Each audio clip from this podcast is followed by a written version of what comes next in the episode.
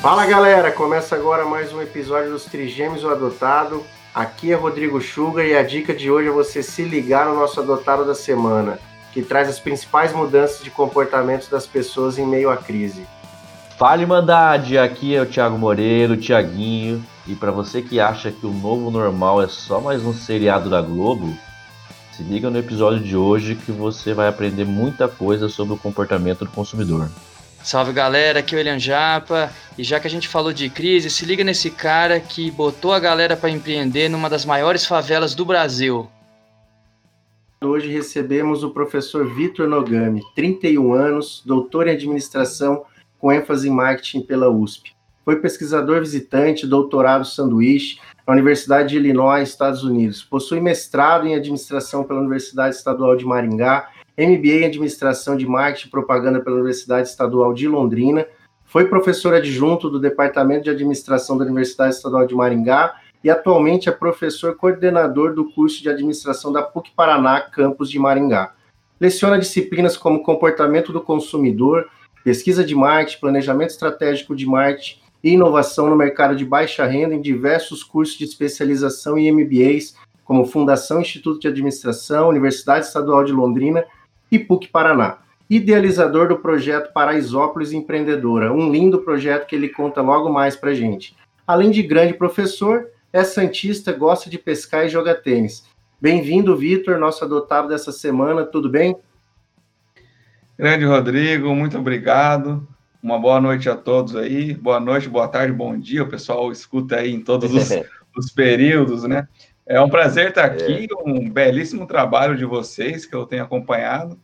E é uma honra realmente poder conversar sobre temas aí transversais dentro de uma resenha bem livre, Legal. assuntos também importantes. Estou bastante ansioso e com expectativa legal para o nosso bate-papo. Muito obrigado. Legal, cara. E assim, a gente quer saber sobre esse novo normal, né? Que todo mundo tá, tá falando, o que é, é, onde vive, o que come, né? O que é isso aí? Vamos traduzir esse termo para os nossos ouvintes entenderem aí as principais mudanças que estão ocorrendo diante dessa, dessa pandemia e que, que vem aí no vem acontecendo e que vai vai vai continuar é, tendo esse, esse impacto na sociedade. Rodrigo, essa nova forma de viver está deixando todo mundo de, de cabeça para o ar, né? Muita gente tem falado disso em diversas esferas, na economia, nos negócios, na educação, no, no, no, no lazer. E eu queria trazer aqui para discussão algo que eu não vejo as pessoas discutirem com tanta, digamos, de forma tão direta. Queria destacar duas, duas características do ser humano que foi possível observar com esse novo normal em termos de comportamento. Uma positiva, outra negativa. O ser humano, por si só, ele é egoísta. Ele é egocêntrico em alguns momentos, e isso ficou muito evidente, está evidente hoje, né, do ponto de vista negativo. A gente teve recentemente aí a greve dos caminhoneiros, o que trouxe uma crise de abastecimento nos supermercados, e todo mundo experienciou aí uma situação diferente. Né? A gente teve algo mais ou menos parecido com o plano Collor lá atrás, mas já faz um tempo. Uma nova geração aí teve um, um, esse, esse, problema com crise dos caminhoneiros, de repente veio o Covid e supermercado, e fecha isso, e contamina, e aquela coisa toda. Quando né, a gente fala que é piada e tal, mas quando o pessoal começa a estocar papel higiênico, é uma forma totalmente irracional do comportamento humano. É, quando o pessoal compra carne em excesso para estocar no freezer que nem tem e a carne estraga, é um comportamento egoísta do ser humano. Quando ele vai para a farmácia e compra remédio para coisas que ele nem sabe que ele vai ter de doença, ele está pensando só nele. E, e, isso aflora, né? Quando a gente está em, em, em, em, um contexto de pressão, um contexto extremo, essas características são afloradas. E foi muito curioso para mim analisar como esse comportamento egoísta ele se, se manifestou. A gente vê hoje as pessoas indo para o shopping, indo para a praia, não se preocupando muito com, com os problemas da pandemia. É aquela velha história, não? O que está sendo bom para mim é para mim e para os outros, né? Para mim, a, a para minha família as benesses, para os outros os deveres e a obrigação. Então, isso é um Exatamente. ponto que eu destacaria, né? Do ponto de vista positivo, ah, se manifesta a solidariedade do ser humano. Ah, a gente vê aí como as pessoas têm se ajudado, como algumas empresas têm contribuído com doações, com novas oportunidades, como as comunidades têm compartilhado as doações, é, solidariedade, novas oportunidades, a inovação. Então, algumas pessoas têm ajudado muito nesse sentido. Gostaria de compartilhar aqui duas coisas que aconteceram comigo especificamente, que eu até pensei em publicar, fazer um chat, é, um post sobre isso, mas eu pensei que ah, às vezes é muita apagação, né? Mas acho que aqui é um, é um ambiente que dá para compartilhar, eu acho que os ouvintes poderiam fazer também. O que, que me, sempre me, me, intriga bastante? Pedinte no sinaleiro. É, a gente fica sempre naquela dúvida a, a, o poder público diz que não é para doar moeda, não é para dar dinheiro, que tem o serviço social nas prefeituras para contribuir, muitas pessoas ali têm os abrigos, mas a gente fica naquela coisa, vê uma criança, vê alguém nitidamente necessitada, você dá ou não dá? Aí você dá, você fica um peso na consciência, porque você está estimulando o comportamento para que as pessoas continuem fazendo isso. E se você não dá, você atravessa a rua com aquele peso enorme na consciência que você vai almoçar e a pessoa talvez não. E aí, o que, que eu fiz? Eu fui no mercado e comprei um monte de pacote de chips e bolacha e doce e coloquei ali no chão do carro. Eu não vou dar nem dinheiro, que é algo que não deve ser feito segundo o poder público e tem as razões positivas e negativas, mas eu também não vou deixar de contribuir com alguma pessoa que possa precisar e não vai me custar nada comprar 20, 30, 40 reais uma vez a cada duas, três semanas. Por que, por que, que eu estou falando isso? Que, por que, que eu fiz isso? Porque eu fiquei impressionado com a quantidade de pessoas pedindo esmola no sinaleiro, coisa que sempre existiu. Cara, aumentou muito, né, cara? Eu, esse, eu tava esses dias passando por Maringá e assim, tá tendo uma concorrência no, no sinaleiro agora. No sinaleiro que só tinha um, agora tem três, quatro. Uma loucura, né, velho? É. O mercado tá até, eles estão querendo se inovar ali, né? E aí eu encontrei essa saída. Então, quem está nos ouvindo, se pensar de forma parecida com isso, é, fica aí como uma sugestão e, e, e, pode ajudar muita gente. E a mesma coisa eu fiz na farmácia. Outro dia eu tive uma, uma crise de gota. Gota é doença de velho que bebe cerveja e come carne. Eu, com 23 anos, tive a minha primeira crise de gota. E, e quando eu falei para vocês que o cara era velho, ele era velho desde, desde 19, 18 anos já era velho. Eu falei para vocês. Tá velho, né? É, você é o mais novo da gente aqui com esses sintomas já, cara. Ah, esse famoso tiozão do churrasco. Aí eu fui na farmácia e comprei lá o remédio e tinha quatro caixas. Falei, poxa, eu vou comprar as quatro, porque se der essa crise de dor aqui de novo, tô ferrando. Aí eu pensei, poxa, mas se der a crise de dor em outra pessoa também, ela vai precisar desse remédio. Eu pedi duas. E, assim, é, por quê? Porque eu tava pensando criticamente comigo nesse comportamento egoísta das pessoas. Então, se eu tô criticando, pelo menos internamente aqui, é, esse comportamento egoísta do ser humano, não posso ser hipócrita e ter esse mesmo comportamento. Então, é, coisas aí para a gente tirar desse, desse novo normal que eu não estou vendo as pessoas comentarem nos jornais, etc. Né? Todo mundo falando a mesma coisa, você abre é, todos os sites, assiste todos os programas, é, parece que está todo mundo com a mesma pauta, né? E aí, como a nossa pauta aqui também é o novo normal, eu pensei, deixa eu pensar alguma coisa diferente para contribuir com os, com os amigos ouvintes e os trigêmeos. E, e, acho que vai nessa linha aí da gente refletir o nosso papel na sociedade, como membro da família, como amigos, como membro da economia, membro da sociedade, dentro de um contexto de, de extremo, né, que é o que a gente se encontra. Muito acha, legal. Você acha que, na verdade, esse, esse comportamento egoísta que você fala, ele só se revelou, ele já, pelo que eu entendi é isso, ele já existia, ele só se revelou no momento crítico. Ou ele surgiu como algo novo, assim, você imagina? Ele existe como é, um próprio comportamento do ser humano, como todos os outros. É normal todo ser humano ter necessidade uh, de lazer, de socialização, necessidades fisiológicas, de status, de bem-estar. Então, o egoísmo, claro, algumas pessoas são mais, outras são menos, tem fatores culturais.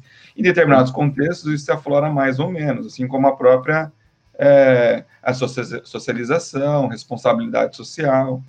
Então, com certeza, em alguns momentos, isso se aflora.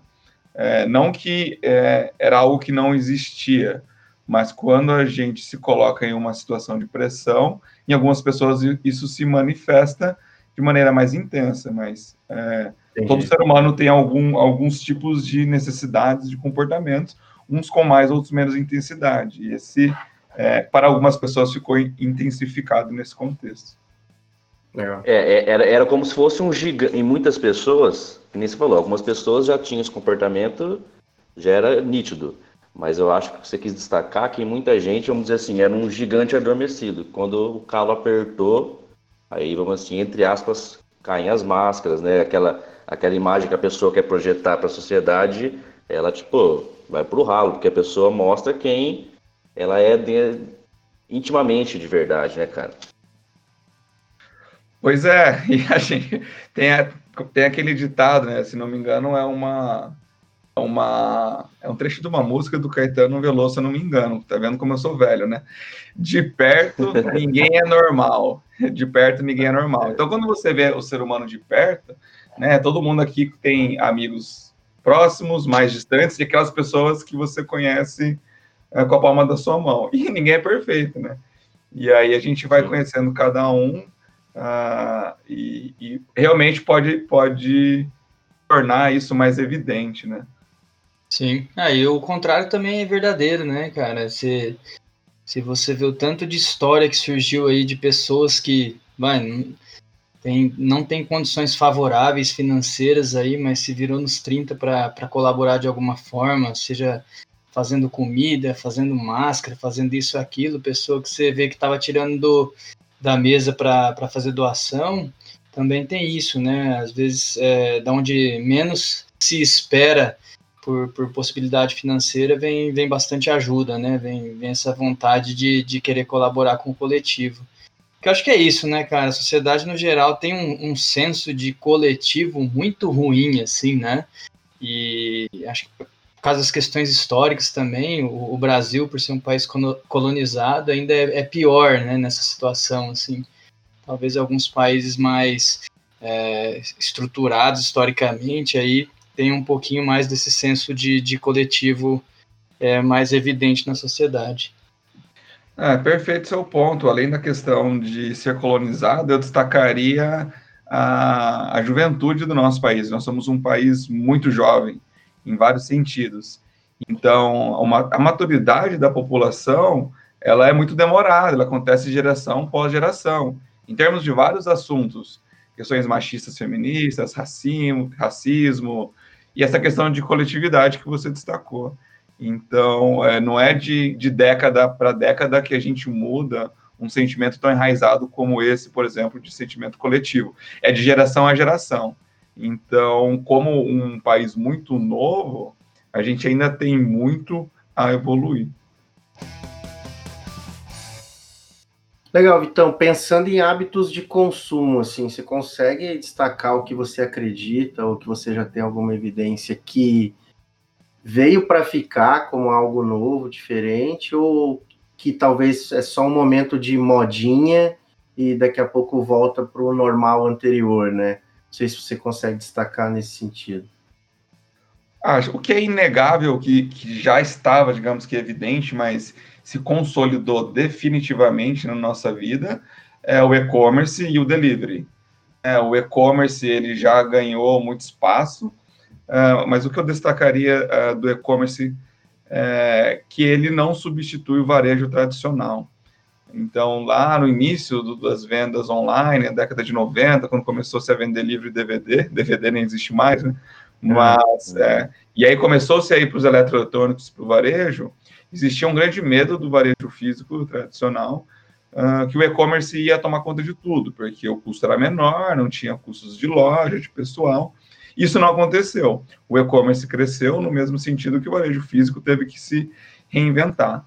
E agora, uh, com a pandemia, com certeza o varejo físico sofreu, mas ele vai se reinventar. Depois que passar tudo isso, o varejo físico vai continuar uh, existindo e o varejo online se solidificou e, e veio para ficar. Casos aí, Mercado Livre, Amazon, uh, e Magazine Luiza mostram para gente que é um mercado a ser explorado. E a questão do delivery com o iFood, com certeza, isso já estava evidente e a pandemia mostrou que veio para ficar também, como as compras de supermercado, a entregas de açougue. É, esses dias até é, a gente estava numa, numa roda de amigos e acabou carvão de arguile. E aí você vai pedir por iFood, não diz que carvão de arguile, só uma caixinha. Aí você pensa, assim, mas que absurdo, não tem nada de absurdo, tá tudo sendo feito no delivery hoje. Ah, é, é restaurantes que não aderiram ao delivery e o iFood por serem tradicionais e também por não precisarem, porque, por exemplo, uh, não, não, não havia necessidade, porque a demanda já era grande no presencial. Então, não era uma questão de ser simplesmente tradicional e conservador e retrógrado, era uma questão de não haver necessidade, porque o faturamento já era suficiente com as vendas no, no restaurante é, presenciais. Tiveram que se reinventar aí para o delivery. Então, é, veio para ficar e a pandemia veio para uh, ah, consolidar o e-commerce e o, o delivery. O que, que, é modinha? Acho que é difícil dizer, né? Uh, eu destacaria as lives dos shows e já passou a graça, né? Eu acho que foi um movimento fantástico que todos os cantores e bandas fizeram logo no início uh, para entreter as pessoas em casa no final de semana, uh, para também ter uma fonte de renda, porque não para eles cantores, mas para toda a equipe que eles têm, né? A gente vê aí Gustavo Lima, Marília Mendonça, eles têm mais de 100, 150 funcionários. Então, eles têm que manter o, o, a ativa. E destacar a solidariedade, né? A gente não sabe até que ponto ali o que, que realmente aconteceu, mas parece que eles levantaram muita grana de doação e muita comida também. E aí tiveram que se reinventar, porque aí as lives acabaram ficando no mesmo, né? E, e o setor de entretenimento, com certeza, é um que sofreu e vai sofrer é, bastante, mas uma modinha, talvez eu, eu destacaria essa questão das lives. E é semana a semana, cada semana a gente é, percebe alguma mudança em algum novo setor. É difícil fazer qualquer tipo de previsão nesse momento. Né? Um, um dado modinha aí que é sobre lives é a Marília Mendonça, que acho que é recordista, com 3 milhões e 200 mil visualizações. Na segunda ou terceira live não chegou a 2 milhões. Então, assim, só vem caindo os números de views, até porque a quantidade de lives também aumentou demais. Aquilo que era inovador no primeiro momento bombou e agora já virou algo. Saturou bem rápido o negócio. Né? né? Porra, os é. caras criaram aplicativo para acompanhar a agenda das lives, mano. Pensa o tanto é. de lives que não tem também, caramba. Foda, acredito, né? Acredito que eles ganharam bom dinheiro, mas eu concordo com você Sim. de parecer um modismo de momento. É, assim. mas que nem ele falou, pro setor de entretenimento, cara, eles vão ter que ter muito, ser muito criativo, né, velho? Esse daí foi um tiro que não deu certo no começo, mas eles vão ter que pensar em outra coisa.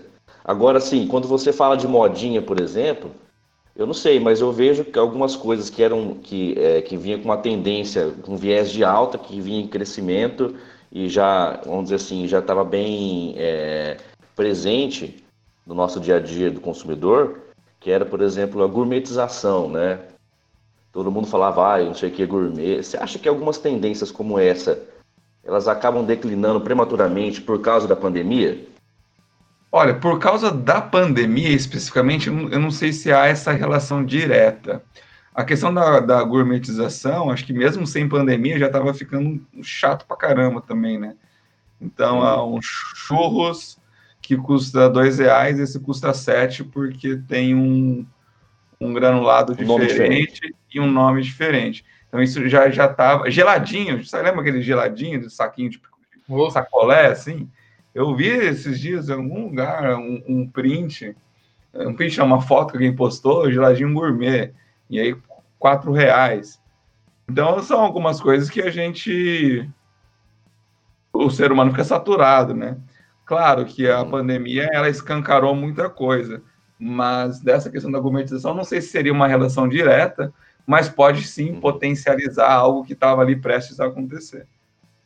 Então, vamos falar um pouquinho do projeto do Paraisópolis Empreendedor, aí, que eu acho que a gente depois vai, entra já numa segunda etapa aqui, fazendo um, um, caminho de impacto na comunidade. Como que foi esse projeto e que impacto você conseguiu gerar ali na comunidade Paraisópolis? Esse projeto eu tenho muito carinho por ele. É, ele, na verdade, ele foi algo paralelo ao, ao meu doutorado, mas eu considero aí que às vezes pode ter tido mais impacto do que minha própria tese em si. Uh, como Legal. foi o contexto, né? Eu fui para São Paulo fazer doutorado na USP, morava ali na, perto do Butantã, perto, perto da universidade, uh, e eu traba, na, trabalhei no mestrado já aqui em Maringá com o mercado de baixa renda, lá em 2010, 2011, quando o Cristo Redentor na capa da Economist estava virado com a cabeça para cima ainda, aquela, aquela, aquele crescimento de potencial de consumo, ascensão da, da classe Sim. média. Foi isso que entrou no meu, no meu escopo ali de trabalho de dissertação de mestrado. Fui para o doutorado e levei o mesmo tema para estudar como tese dentro de contexto de inovação. E aqui em Maringá é uma cidade nitidamente fora da curva quando a gente fala em Brasil.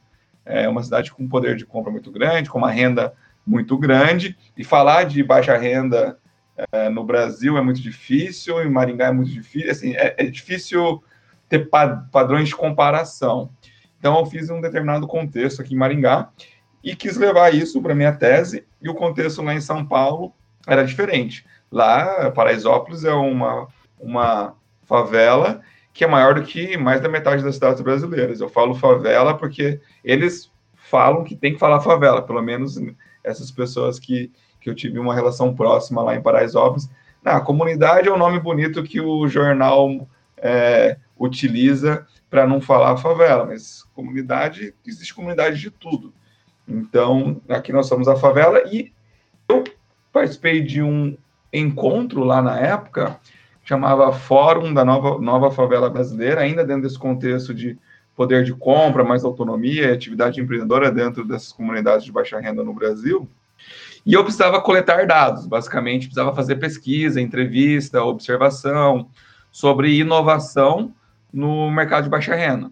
Então, como a, a inovação era desenvolvida, como ela era difundida, como ela era adotada e consumida. Eu precisava encontrar um contexto uh, de baixa renda. Eis que eu encontrei a Cláudia Rafael, Cláudia Rafael, ela é coordenadora da CUFA, CUFA é a Central Única das Favelas, que é uma organização fundada no Rio de Janeiro pelo Celso Ataíde, esse é um cara que está sempre na mídia, um cara espetacular. E eu encontrei a Cláudia num evento lá em São Paulo, ela fez uma fala muito bacana sobre o empoderamento da, da, da das pessoas que moram na favela, eu fui conversar com ela, ó, preciso fazer uma pesquisa assim, gostei da, da, sua, da sua fala, Paraisópolis ficava relativamente perto ali da dentro da cidade, né, perto de onde eu morava. Perto para São Paulo significa 45 minutos, uma hora ou até mais que isso. É, perto. é do ladinho, logo ali, né?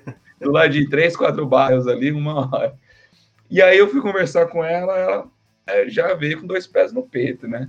Pô, meu irmão, aquele meio carioca, meio paulista, ela tem os mesmos sotaques. O negócio é o seguinte: esse pessoal aí da academia só quer vir aqui atrás da gente porque quer ser segurança e tem medo de entrar na favela. Vem aqui, coleta os dados, faz a pesquisa, vai lá e apresenta e não deixa nada para gente. Essa que é a verdade. O que, que você tem para dar para gente? Mandou a real.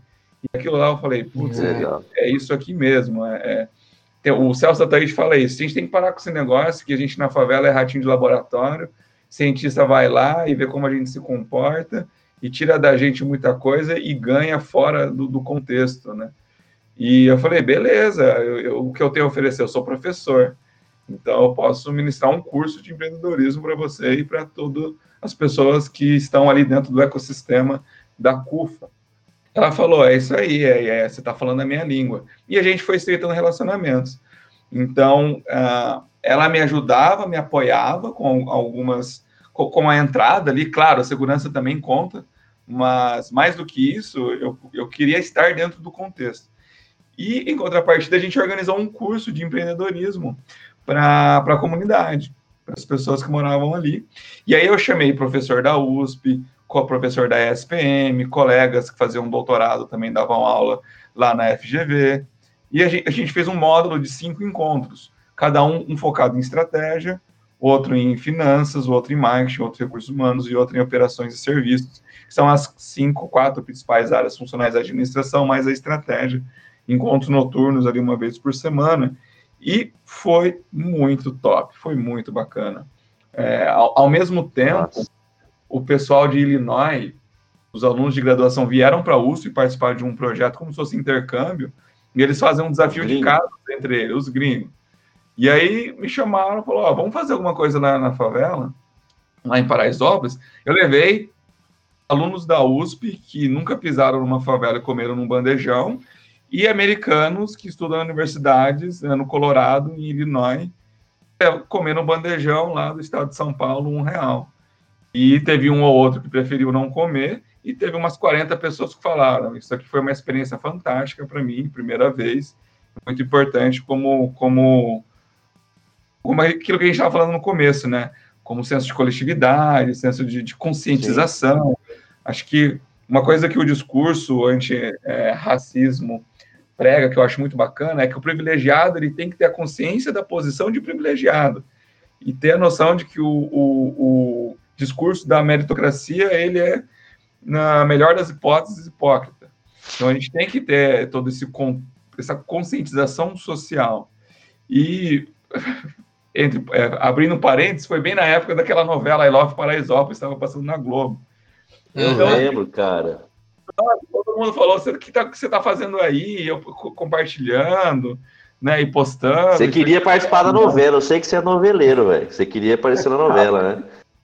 Rapaz, nem como figurante me aceitaram, mandei currículo lá, mas não deu certo.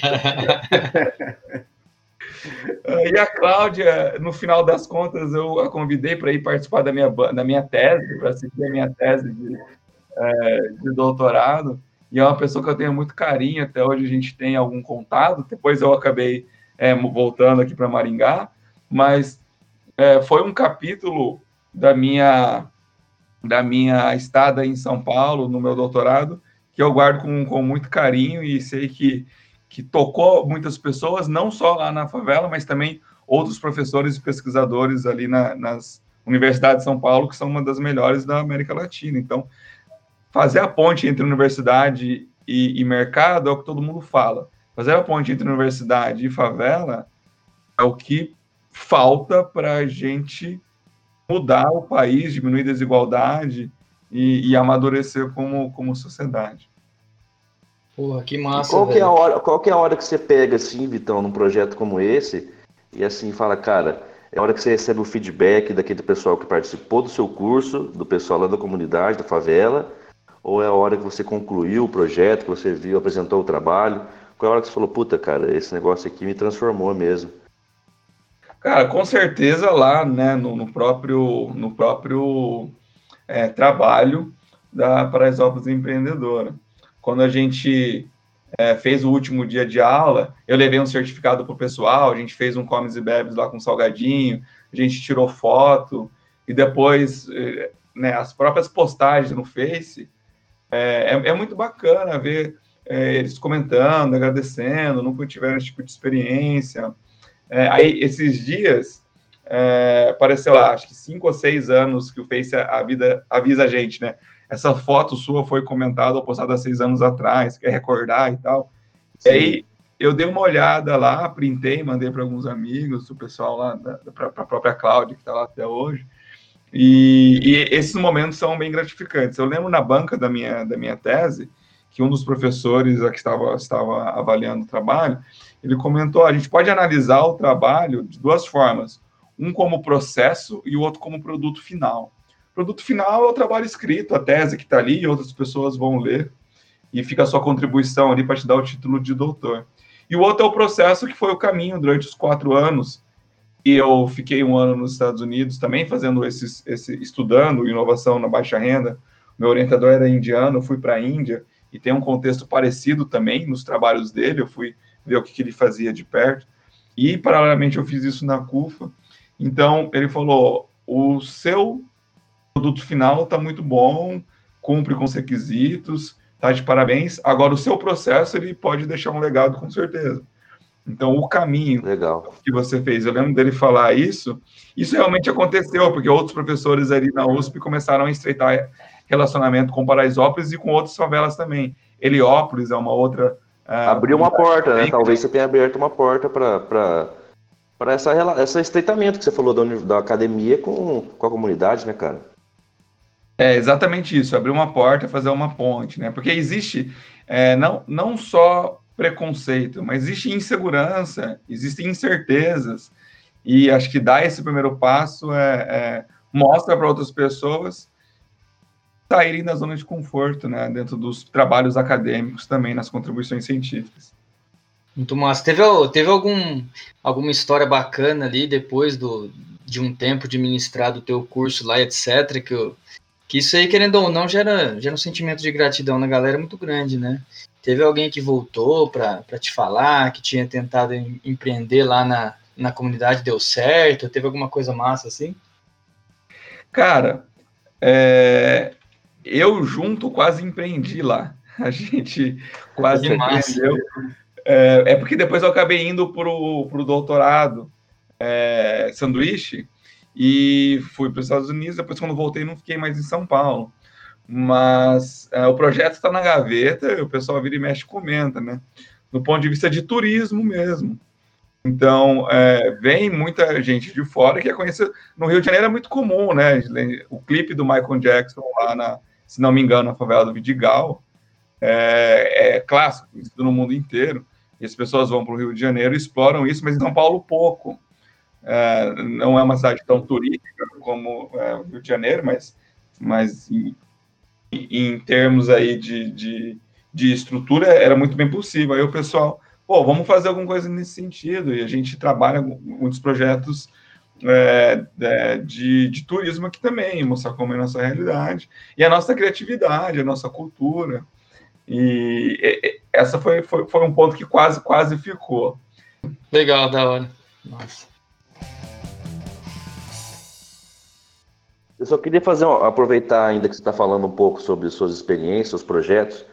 Cara, para a gente mudar o, o, o, bloco aí, eu queria que você falasse na sua formação profissional, antes de você adquirir todos esses títulos que você tem hoje, quando você era um Hellis mortal, um, um, um afegão médio, lá com 18 Quando a gente ia pro Afonso. Justamente. O que, que significou para você, cara, é, fazer parte da empresa Júnior dentro da, da universidade, velho, da ADECOM? Explica pra gente o que, que foi esse processo e como isso influenciou você na sua formação, cara. Cara, isso com certeza foi um divisor de águas, né? Eu participei da empresa Júnior durante os quatro anos da, da nossa faculdade. Para quem é, não sabe, eu e o Tiaguinho somos da mesma turma, né? A gente entrou em administração uh, no mesmo ano, fomos muito próximos aí durante todo esse tempo.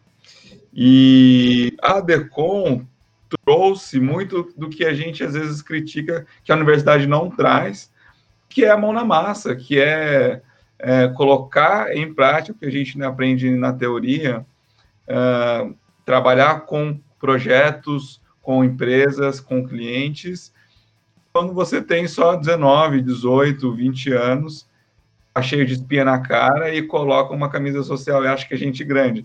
A gente tirava muito sal da gente mesmo, todo mundo tirava muito sal desse contexto, mas eu acho que isso trouxe muito profissionalismo desde, desde, desde cedo. Né? Então, é, eu lembro até hoje, no final do primeiro ano, eu sou natural de Londrina e passei no vestibular em Maringá e vim para Maringá, na UEM, e no final do primeiro ano o meu pai comentou, né, na, me mostrou o jornal, o jornal impresso, Folha de Londrina. Era uma geração que ainda lia jornal, acho que hoje não existe mais ninguém, quase a geração que lê jornal de papel está acabando. Eu lembro até hoje, tinha os editais lá no, no jornal, né, de vagas para o UEL de transferência.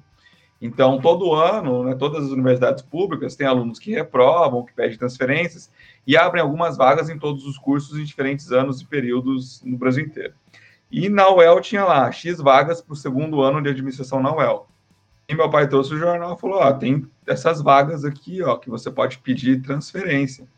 O edital está aberto, para inscrição assim, sensata. Você não quer fazer? E o primeiro ano de qualquer curso é horrível, né? Você tem lá as disciplinas de filosofia, matemática, estatística.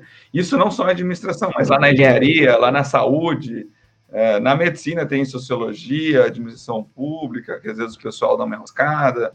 É, tem algumas disciplinas de base que elas são fundamentais para a formação, mas geralmente o professor que dá essa disciplina não é especialista naquela área.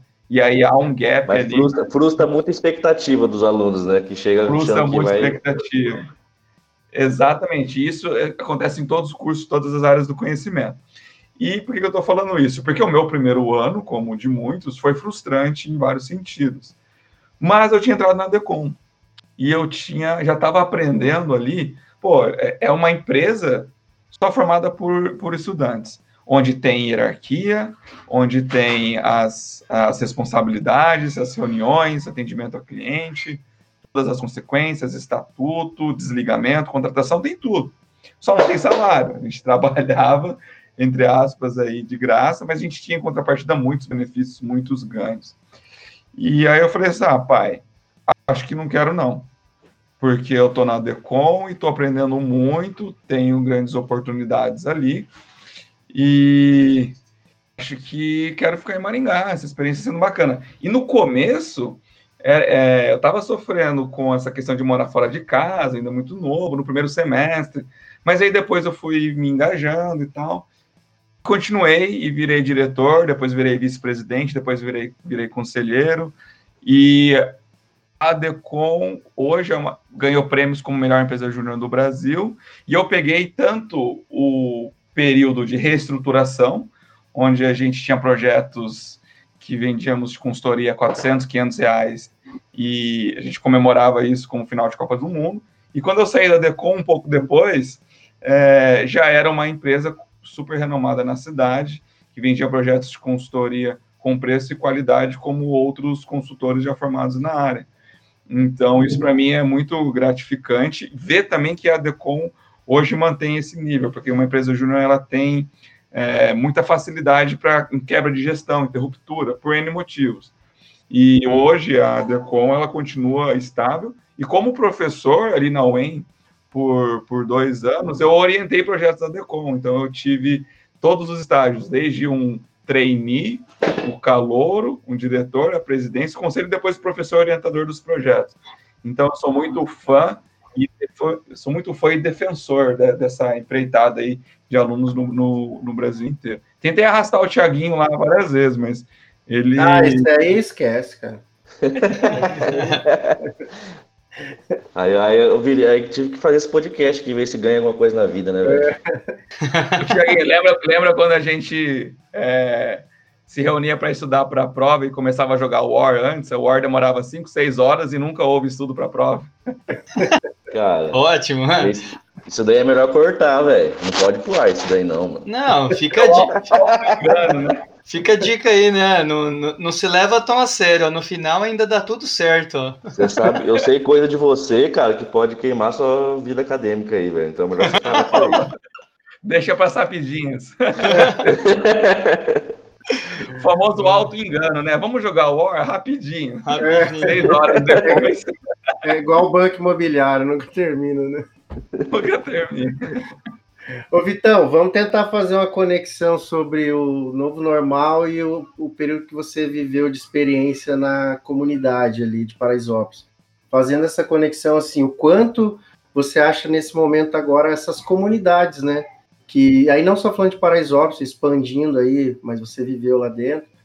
O quanto, cara, devem estar passando por alguma dificuldade, ou quanto deve mudar um pouco a rotina deles num ponto de vista de empreendedorismo mesmo ali dentro das comunidades e como essas pessoas é, vão ganhar a vida, né? No final das contas é isso, né?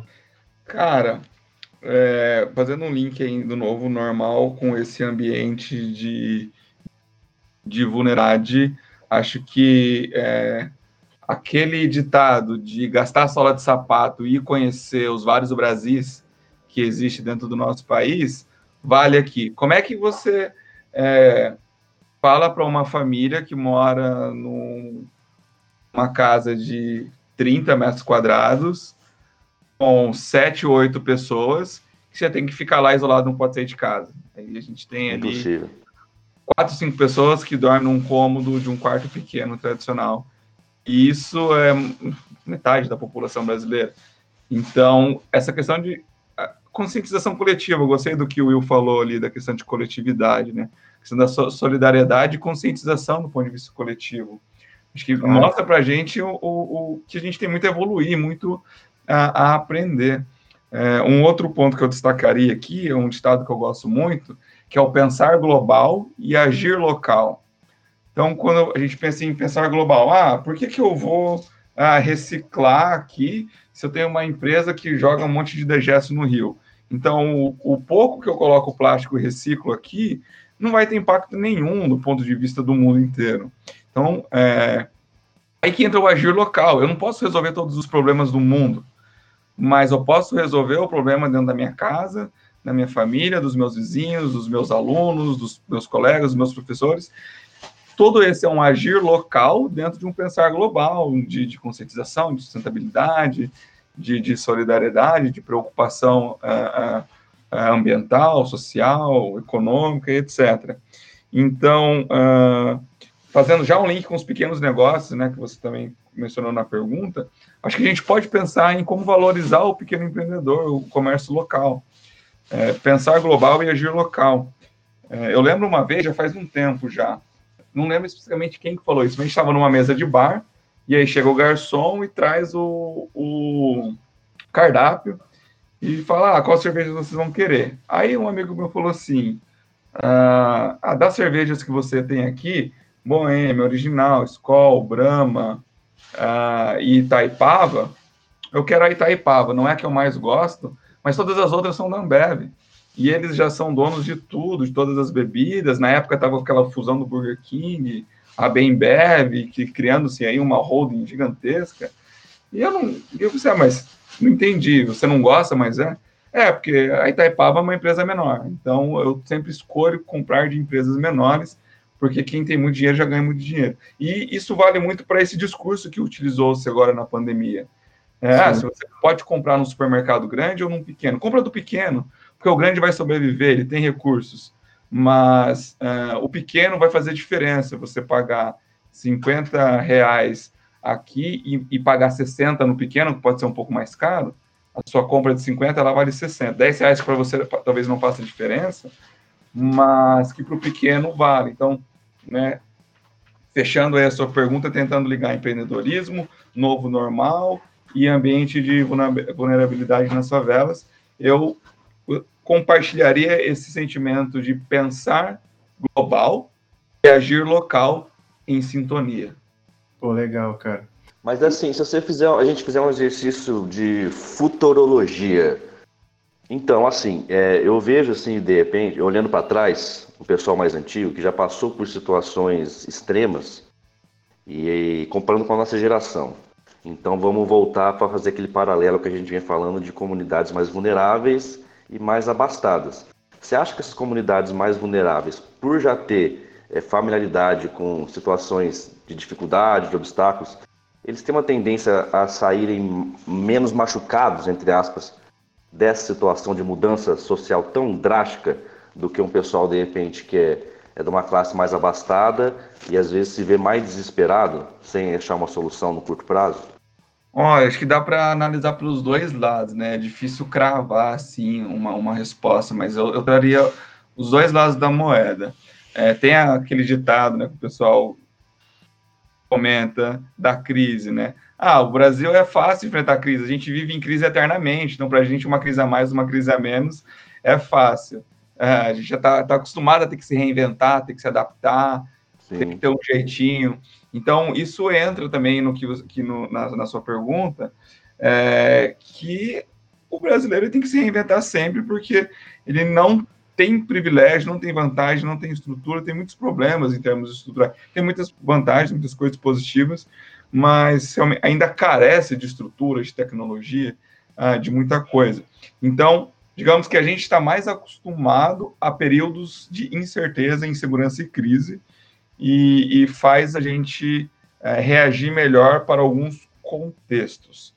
No entanto, essa população que vive na vulnerabilidade tem menos estrutura para encarar a, é, essa pandemia. Então, como a gente comentou, né? Como é que você mora em 7, 8, 9 pessoas num, numa casa de menos de, de, de 40, 50 metros quadrados? Como que você vai é, ter o distanciamento social se você tem que trabalhar e tem que entrar no, no ônibus lotado? Você não tem aí um, o, a proteção do seu carro para fazer o, o distanciamento. Então, da mesma forma que é uma população que está mais acostumado com o ambiente de incerteza e por isso consegue inovar com mais facilidade, consegue se reinventar e se adaptar uh, do que outros contextos de pessoas que estão dentro do ambiente mais estável, é um contexto também de mais dificuldade, de mais restrições e que com certeza torna o processo mais difícil. Então são, são duas, do, dois lados da mesma moeda e existe sim um comportamento mais arrojado para a inovação, mas existem todas as limitações e dificuldades que o, que o contexto impõe. Cara, antes de entrar no próximo tema sobre a educação no novo normal, é, eu queria fazer uma última sobre as grandes empresas. É, diante de um cenário desse que a gente está vivendo, você mudar um transatlântico é muito mais complexo do que você ajustar um pequeno negócio.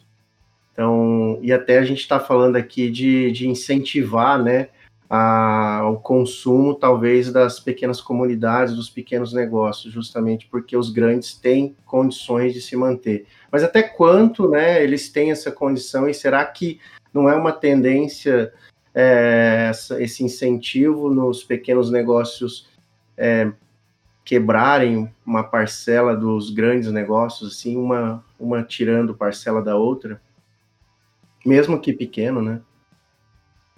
Sim, é, com certeza dá para gente, dá a gente analisar também os lados positivos e negativos de empresas grandes e pequenas.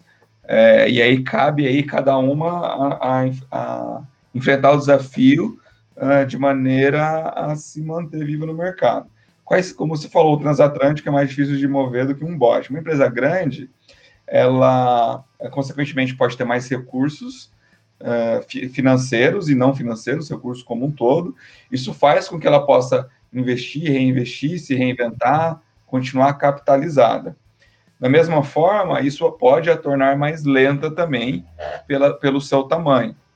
Então, são, mais uma vez, duas faces da mesma moeda. Ela pode ter vantagens, por ser mais profissional, ter mais recursos, mais desvantagens por ter também uma estrutura muito grande, mais difícil de adaptar, se torna mais lenta. Da mesma forma, a empresa pequena, ela talvez não tenha o capital de giro que uma empresa grande tem, não tenha as garantias, não tenha a estabilidade que a empresa tem, mas ela pode mudar de forma muito mais rápida. Então, cabe aí cada um a se reinventar. A gente receber a notícia que uma loja como a Zara tem aí mais ou menos 2.200 lojas no Brasil inteiro, fechou mais de mil, ou seja, no Brasil inteiro, no mundo inteiro, desculpa, fechou mais de mil lojas, é, é uma empresa gigantesca que perdeu 50% do, do, do, seu, do, seu, do seu poder de compra, de, de venda.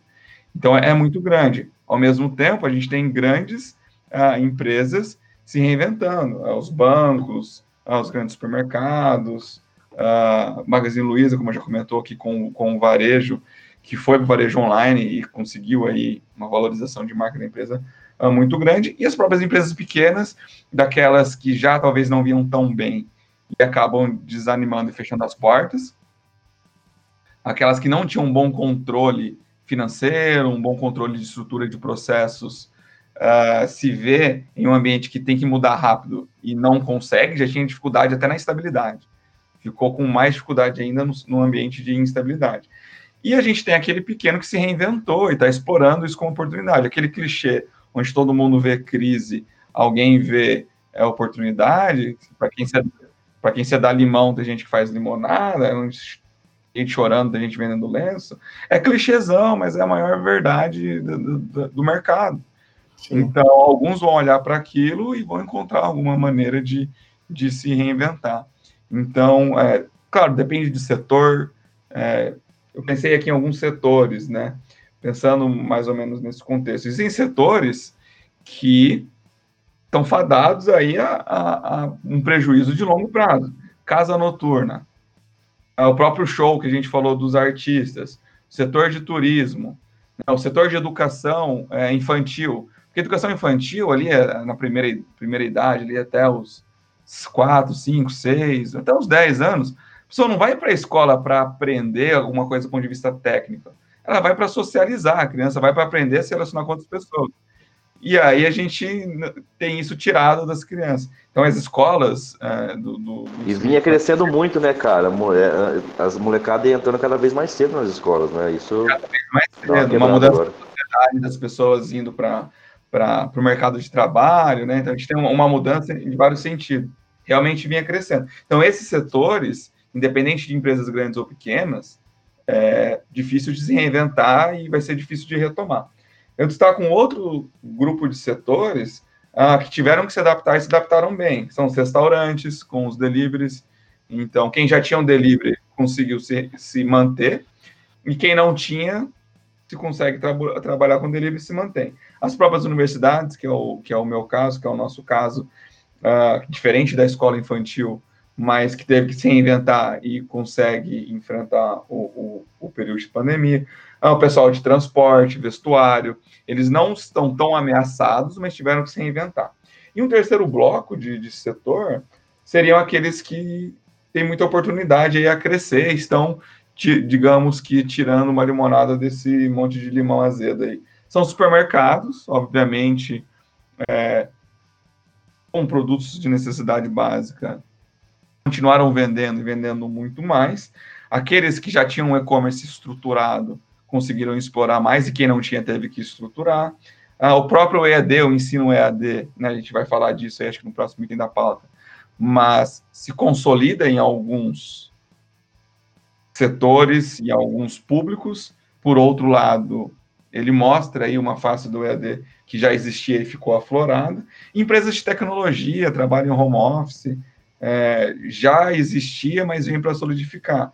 Então, mais do que categorizar entre grandes e pequenos, eu acho que cabe aí às pessoas que estão no mercado categorizar a minha sugestão, né? Eu acabei fazendo esse, essas anotações aqui para a gente entender negócios uh, que têm um alto ambiente de ameaça e incerteza, que talvez tenha que fazer uma mudança muito drástica, porque pode ser tarde, talvez já até esteja tarde.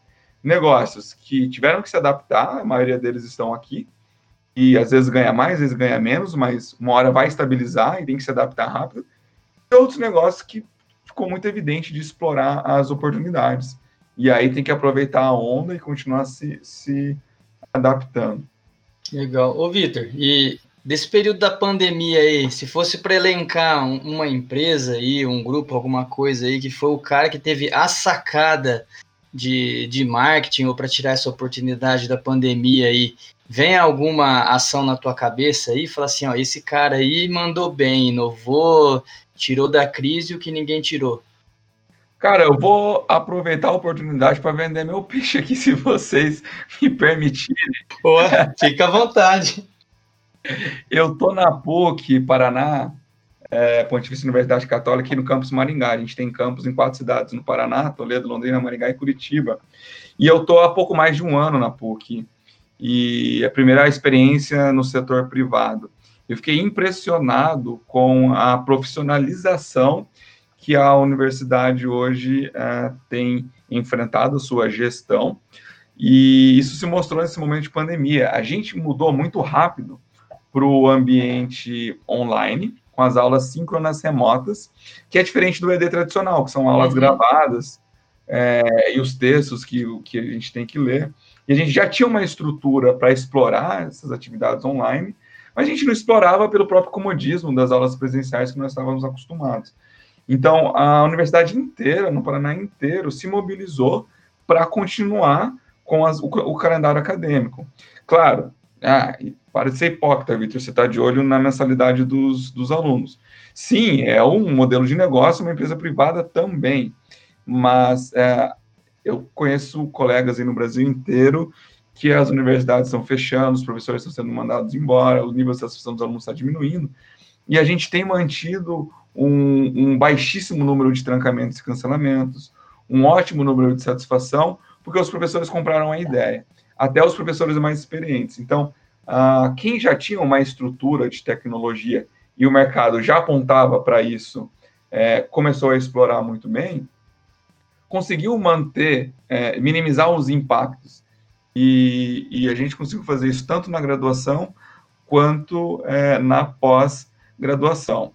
E já para não ficar tão enviesado assim, só puxando o peixe para o meu lado, eu gostaria de destacar o próprio iFood, é, com a profissionalização ali, que, com os entregadores, com a proximidade que eles fazem com, a, com os próprios usuários, com os restaurantes, e ampliando o portfólio, né?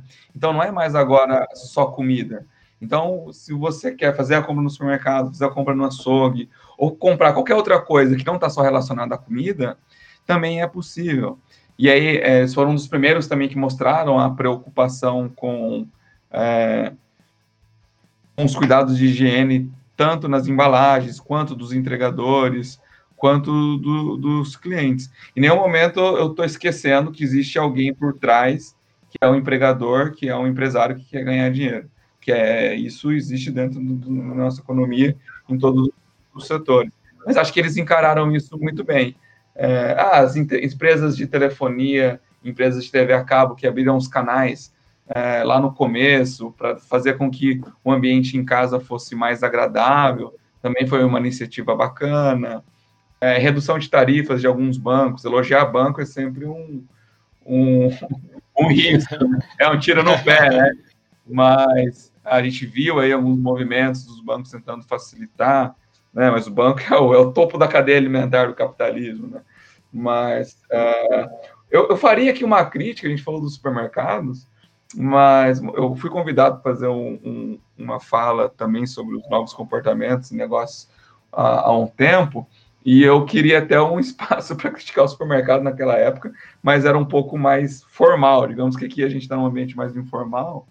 É, eu fiquei bastante decepcionado, por dizer assim, do supermercado e das farmácias, logo no começo da pandemia, que aproveitaram aí como comportamento oportunista aumentando o valor do álcool em gel, aumentando o valor de produtos básicos, querendo se aproveitar. Enquanto muita gente estava abrindo mão, né, e pensando naquele conhecimento, naquele conceito de solidariedade, de senso coletivista, alguns estavam explorando aquele sentimento egoísta que a gente comentou no começo. Volta né? ao início daquilo que você falou, né, cara?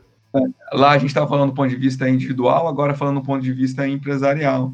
Então, o supermercado foi o que mais ganhou, porque quem comprava em grande quantidade, em atacado, ou comprava direto de distribuidora, esses pararam de comprar. E a gente começou a comprar mais em pequenas quantidades, porque ficamos confinados. Então, a compra de varejo em pequenas quantidades aumentou. O supermercado varejista, esse pô, disparou o, o, faturamento. Então, além de disparar o faturamento, ainda houve um comportamento oportunista de alguns e aumentar sensivelmente o preço de alguns produtos e de farmácia com álcool em gel, Procon caiu em cima, né? Isso foi bem claro. no começo é, da, da, pandemia, hoje nos fala muito disso, mas eu gostaria de destacar, já que você perguntou de pontos positivos e cases aí de sucesso, não deixar de manifestar Boa. que dar uma alfinetada em alguns outros setores que não foram tão solidários assim. Boa, sempre importante lembrar. Ô, Vitor, e você comentou sobre a PUC, e aí falando um pouco você acredita que a gente vai para um ambiente 100% online em breve? Claro, guardando as aulas práticas e prototip, prototipagens e trabalhos que devem continuar provavelmente em laboratórios, mas as aulas mais teóricas talvez não voltarem ao normal anterior e continuar com, com, com foco online? Acredita nesse cenário? Cara, olha, todo mundo, sempre quando falava em educação, falava que o EAD era o futuro, era inevitável isso ia acontecer, e eu sempre fui um pouco cético, aí, um pouco conservador quanto a isso. E a pandemia me ajudou a comprovar a minha hipótese, digamos assim. Eu tenho certeza que o presencial não vai acabar. Uhum. É, o, o, EAD ele é muito bom, vai continuar sendo muito bom e veio para ficar. E eu destaco o ensino à distância em três contextos como essencial. Primeiro, baixo custo. Então, não é todo mundo que tem capacidade de pagar mil, dois mil, três mil reais durante quatro, cinco, seis anos uma mensalidade. E o EAD proporciona que essa mensalidade reduza aí para 700, 500, 300 reais de mensalidade. Então, esse é um cenário que o EAD funcionava bem, funciona bem e vai continuar funcionando bem. Uma outra questão é o ponto de vista de região. Então, a gente tem um país muito grande, onde não é possível instalar uh, universidades ou centros universitários em todas as regiões do Brasil. Então, tem muitas cidades que o ensino superior não chega, e o EAD possibilita chegar. Então, esse é o segundo contexto que eu destaco que o EAD funcionava bem, continua funcionando e vai continuar funcionando. E um terceiro é para pessoas que precisam de flexibilidade, independente de região, independente de custo e de renda. Então, tem gente que busca ensino superior, mas precisa da flexibilidade que o EAD proporciona. Então, esses são os três contextos do EAD que ele funcionava bem e vai continuar funcionando. Agora, a falta da presencialidade que nós, professores, e os alunos que estavam acostumados no presencial estão sentindo é imensurável. E isso corrobora a minha hipótese é, de que o presencial nunca vai acabar. E aí são unidades de negócios diferentes.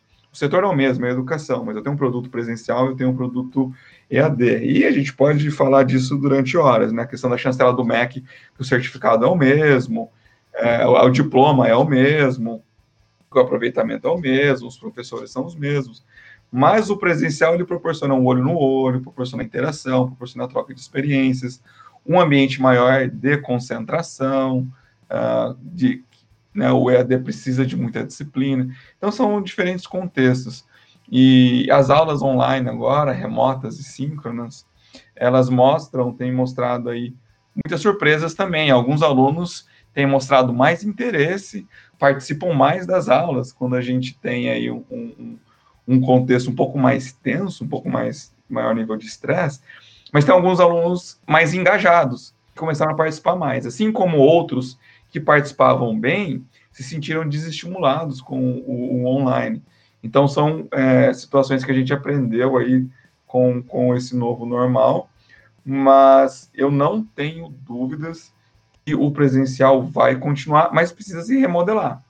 Precisa é, diminuir essas cargas teóricas que a gente aprendeu ano, anos atrás. A gente tem um modelo de ensino, Rodrigo, é, baseado no militarismo, na Revolução Industrial, que Sim. é alguém ensinando para várias pessoas ao mesmo tempo conteúdos de baixa qualificação. Ó, você tem que aprender a bater o martelo desse jeito. A própria alfabetização é assim porque é, um, é muito técnico e repetitivo. Então, ele tá, funciona na alfabetização ou de baixa qualificação. Você tem que aprender a fazer isso dessa forma. Só que no ensino superior, ele presume criatividade, presume é, resolução de problemas, ambientes complexos. E o jovem está cada vez mais ansioso, cada vez mais acesso à informação. Ah, então, não tem como você utilizar um método de ensino apropriado, desenvolvido na década de 30 e 40, com professores, vamos colocar aí, que estudaram na década de 80 e 90, professores aí que estão hoje a maioria com, vamos supor, 40, 50 anos, uh, ainda na ativa, a maioria deles, com alunos que nasceram no, nos anos 2000. A gente tem um, um modelo antigo, com professores de outra geração que aprenderam o modelo antigo ensinando para uma população totalmente digital. Então, isso tem que mudar. Só que o totalmente digital não significa aula 100% online, significa um professor mais moderno, mais propenso à inovação, para melhorar a aula dele no contexto. Mais interativo, né? Mais interativo. Perfeito. Hands-on, né? Mão na massa. É, é, o, é o que antes ficava no final da grade matriz curricular dos cursos e hoje tem que estar no primeiro semestre. No nosso curso de administração aqui na PUC tem uma disciplina de criação de novos negócios no primeiro semestre, que a gente colocou na nova matriz e ela foi um sucesso.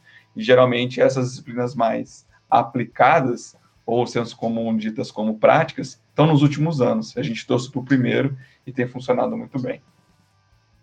Cara, legal, porque assim, é, eu também acho que é, o, EAD ele é complementar o presencial. Eu acho que não substitui, é uma opção a mais no cardápio, porque, que nem a gente falou da ADECOM, é uma experiência, cara, que você não vai conseguir vivenciar, por exemplo, no ensino à distância. Então, às, às vezes a pessoa que não tem a possibilidade, ela vai buscar o EAD.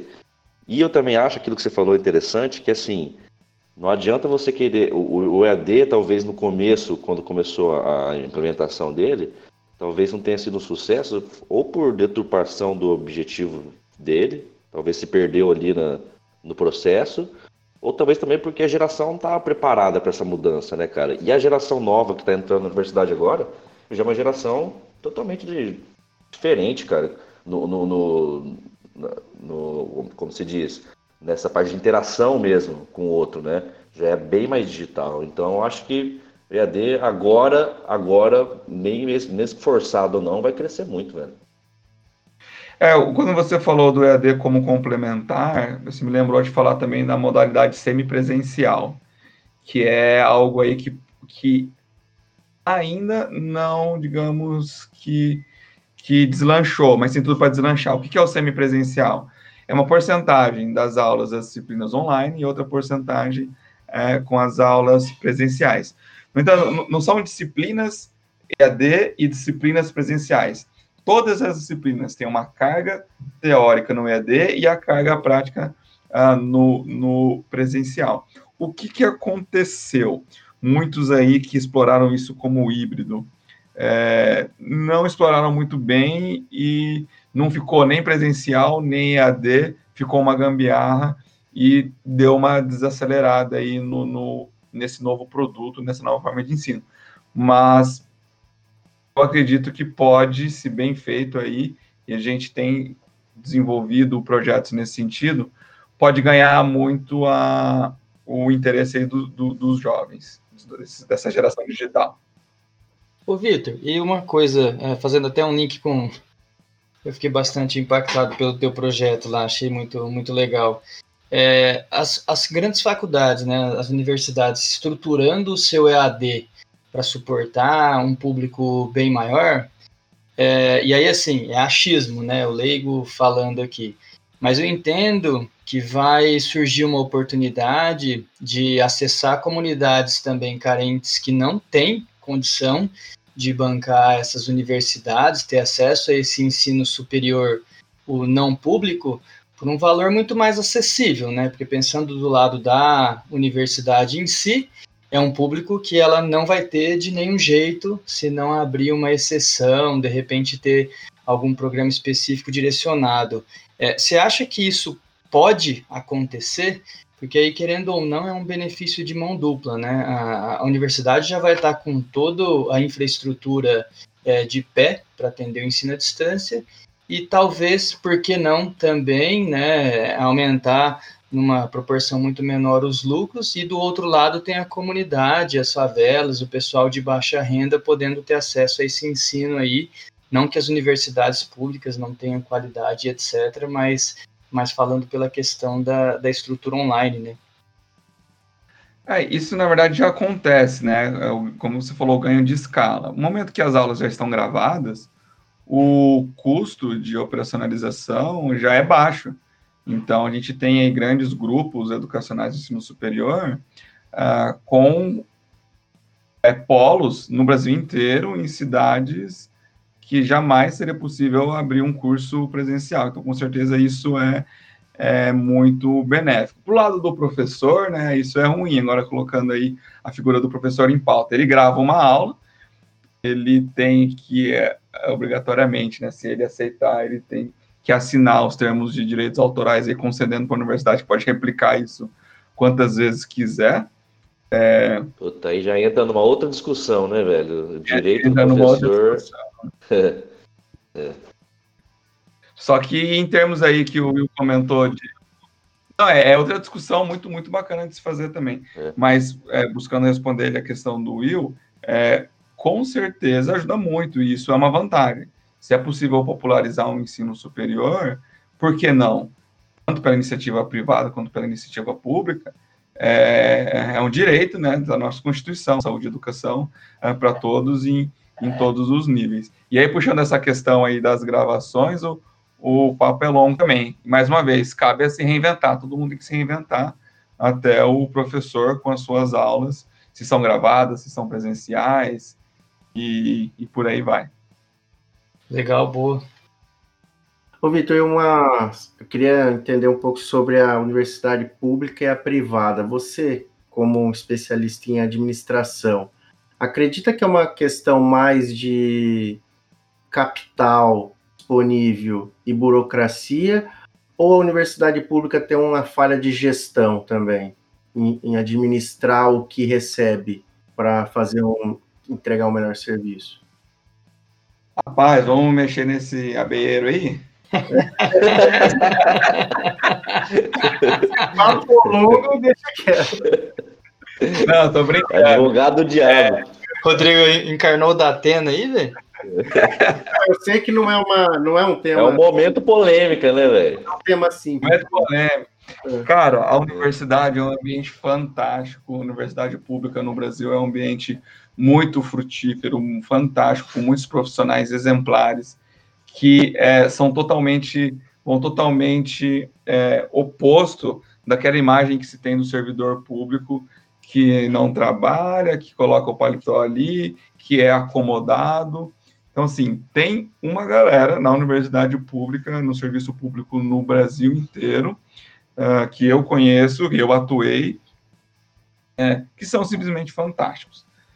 No entanto, esse estereótipo não existe uh, troco de nada. Existe também muita coisa errada, como você falou aí, tem a questão da burocracia, tem a questão, muitas vezes, até de ação de má fé, a gente vê casos de corrupção de todos os níveis aí, é, desde alguém que bate ponto para o outro no postinho, na universidade, qualquer outro lugar, até os grandes casos de corrupção que a gente vê todo dia. E é, tem a questão do comodismo, né? Então, como eu falei, é, é, é muito cômodo a, a, estrutura pública. E é a questão do ser humano. O ser humano ele procura um ambiente estável né, voltando àquele aquele senso primitivo do ser humano que a gente começou discutindo, ele tem diversos comportamentos, sentimentos, ele busca uh, economizar energia, ele busca prazer, ele busca lazer, busca socialização e busca um ambiente estável e cômodo muitas vezes. Então, há sim má fé, há sim problemas de burocracia e há sim um comodismo que atrapalha as universidades públicas e todas as outras organizações públicas. No entanto, eu sou filho da universidade pública, o meu pai foi funcionário público durante é, a vida toda. Eu estudei em escola pública, depois universidade pública, fiz mestrado, fiz doutorado e morei um ano fora do Brasil com dinheiro público. Então eu me sinto responsável, eu me sinto é, na responsabilidade de devolver para a sociedade, para a comunidade, todo esse dinheiro público que foi investido em mim, mesmo hoje trabalhando em iniciativa privada. E existem alunos, professores e projetos fantásticos na universidade pública que muitas vezes é, ficam aí ocultos, os famosos heróis sem capa. É, que é, sabe, uma das pessoas que, eu, que um dos profissionais que eu mais admiro no setor de educação é o professor de ensino público do ensino médio ele ganha pouquíssimo, ele entra numa sala de aula com uh, alunos ali, uns não têm é, comida em casa, vão na escola para comer, ou tem um ambiente de violência e reflete essa violência que tem em casa no próprio professor, eles são ameaçados, eles não têm estrutura e são mal remunerados. Então, existe esse funcionário público, é o herói sem capa no Brasil, que precisa ser bem remunerado ali onde está a base né, da nossa grande população. Então, esse abeieiro aí, acho que deu para a gente é, não fugir da sua pergunta, que realmente a gente tem problemas na esfera pública, mas existem profissionais, projetos fantásticos aí na esfera pública, federal, municipal é, e estadual, e eu sou defensor, uh, muitas vezes, aí, de um, economia um pouco mais uh, liberal e privatizada, sim, e ao mesmo tempo também sou muito defensor de um Estado maior, onde existe um poder grande do poder público. Eu fico ali no meio, né? Alguns podem falar, ah, esse é o famoso isentão que não quer se posicionar, mas pelo contrário, eu, eu consigo visualizar ah, os benefícios, as vantagens e as desvantagens de um Estado grande, as vantagens e as desvantagens de um Estado pequeno, as vantagens e as desvantagens de uma economia mais liberal e as vantagens e as desvantagens de uma economia menos liberal. E aí a gente também acaba entrando numa outra área de discussão, mas é, é muito bacana a gente poder discutir todos esses pontos transversais aqui. Vamos fazer um agradecimento à Universidade Estadual de Maringá, né? Nós quatro somos formados lá. É verdade. Eu, e, o William, eu e o William também. E essa última questão, cara, vai servir como gancho para a primeira das rapidinhas aí, que é uma pergunta bem técnica sobre esse assunto aí, velho. Lá vem as rapidinhas. Só, já que o, o, Rodrigo comentou ali da UEM, né, para a gente finalizar essa, esse bloco, uh, uma das melhores universidades do Brasil, sempre muito bem ranqueada, com projetos premiados, com professores pesquisadores premiados, com pesquisas com grande impacto, com publicações internacionais. Então, quando eu me refiro aí a grandes profissionais uh, que se destacam e são heróis sem capa dentro da iniciativa pública, eu me refiro com certeza ao ENC, onde eu conheço, onde eu estudei, trabalhei, me graduei, e somos todos filhos da UEM, que também vale esse, esse isso registro. Aí, é isso aí. Show de bola. Muito legal, show.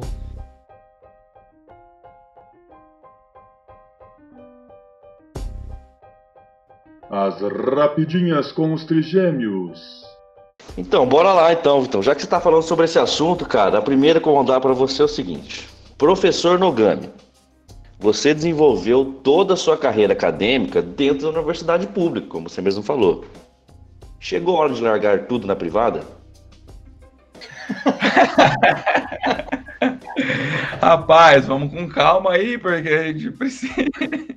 Se for com força, ninguém aguenta. Então tá, a justiça do trabalho vem causando pesadelo na maioria dos empresários. Com a sua experiência de hoje, qual conselho você daria para quem vai entrar na vara?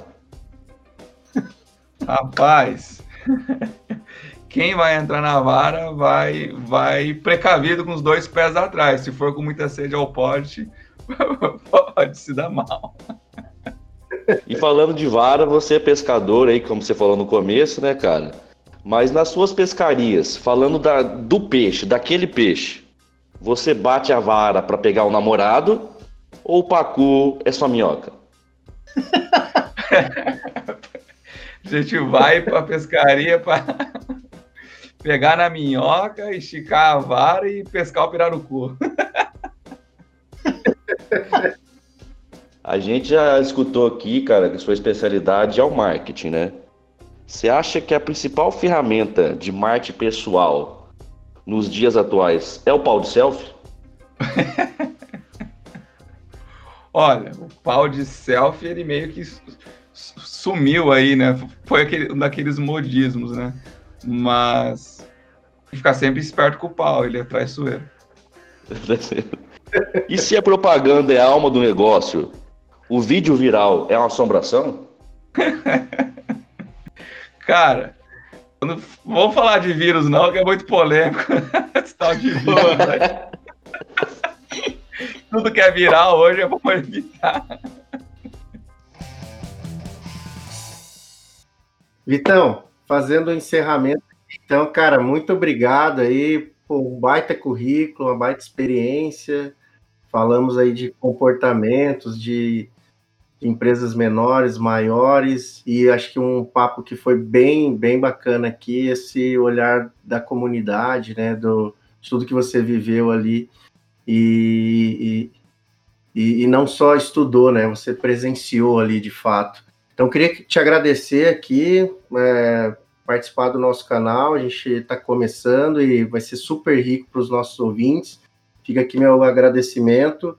E tamo junto. Agora você é um adotado aí da, da nossa turma. Divulga tuas redes sociais aí, divulga algum trabalho, algum site que você queira colocar aqui. Aproveita, se quiser falar um pouco da PUC também, fica à vontade. De novo, muito obrigado, cara. Ah, eu que agradeço, tenho a agradecer esse espaço, é, compartilhando aí a, a experiência como convidado nesses, nessas plataformas. Né? Geralmente, a gente é convidado a falar aquilo que os jornalistas querem que a gente fale. E, é. e tem que falar muito rápido. Você tem que falar muito rápido, que ser conciso. A gente recebe até treinamento de como falar nesses espaços aí de, de rádio, de jornal, etc. E o podcast veio para ficar, o trabalho de vocês aí, permitindo a gente ter uma resenha pouco mais livre, é, é para mim foi muito gratificante, além de ser mais leve, né? A gente tem que ter, tomar cuidado para não se prolongar, porque aqui a resenha pode, pode ir embora. Muito obrigado e parabéns pelo trabalho de vocês. Obrigado. É, cara, quando o papo é bom, velho, vai rodando mesmo, vai passando o tempo. Obrigadão aí, cara. Você é um amigo aí que eu tenho pra vida toda. E muito orgulho, cara, da pessoa que a gente sempre soube que você ia chegar lá, porque você sempre deu sinais de que era uma pessoa de destaque mesmo. E assim, sem contar que você já foi pego colando pelo Masashi, né, velho? O cara não enxergava nada, um japonês que não enxergava nada, pegou você colando na prova, né? Mas isso daqui pode cortar depois. Isso aqui pode cortar. Não, como eu falei vários ditados aqui do começo ao fim, vale mais um, né? Quem não cola não sai da escola. Obrigadão aí, então, cara, pela participação. É, foi, foi bem inspirador o papo aí. Teu projeto eu, curti bastante. E curti bastante também o bate-papo com você, porque você é, além do currículo, da experiência toda que o Rô falou, deu para perceber que você é um cara que sempre traz os dois lados, né? Sempre está enxergando os prós e os contras. E acho que como um educador hoje, acho que isso falta um pouco, né? Um pouco menos de, de extremismo e mais conscientização para as pessoas pensarem aí sempre nos dois lados da moeda, seja em você ou no próximo, ou nos dois lados da moeda de qualquer situação. Então, obrigadão aí pela participação e valeu. Valeu, Will, obrigado. Ah, já né, nessas, finalmente, dentro dessa sua fala, me, me abre um espaço aí para lembrar de um conceito que eu gosto muito em, em, tudo que a gente pode fazer na vida, que a gente pode usar, que se chama bom senso. Se todo mundo usasse o, bom senso, minimamente o bom senso para qualquer coisa na vida, no, no, no, trabalho, na família, no relacionamento, na economia, na sociedade, é, acho que nós seríamos uma sociedade muito melhor. Fica aí a, a, a reflexão para os nossos ouvintes. Bom senso pode resolver mais da metade dos nossos problemas em todas as esferas aí. É isso aí, valeu, galera. Muito obrigado mesmo. Vitor Ogami, brigadão, cara. Grande abraço. Valeu, galera. Siga arroba Trigêmeos Adotado no Instagram e nosso podcast no Spotify e demais plataformas com link na nossa bio. Grande abraço. Até a próxima.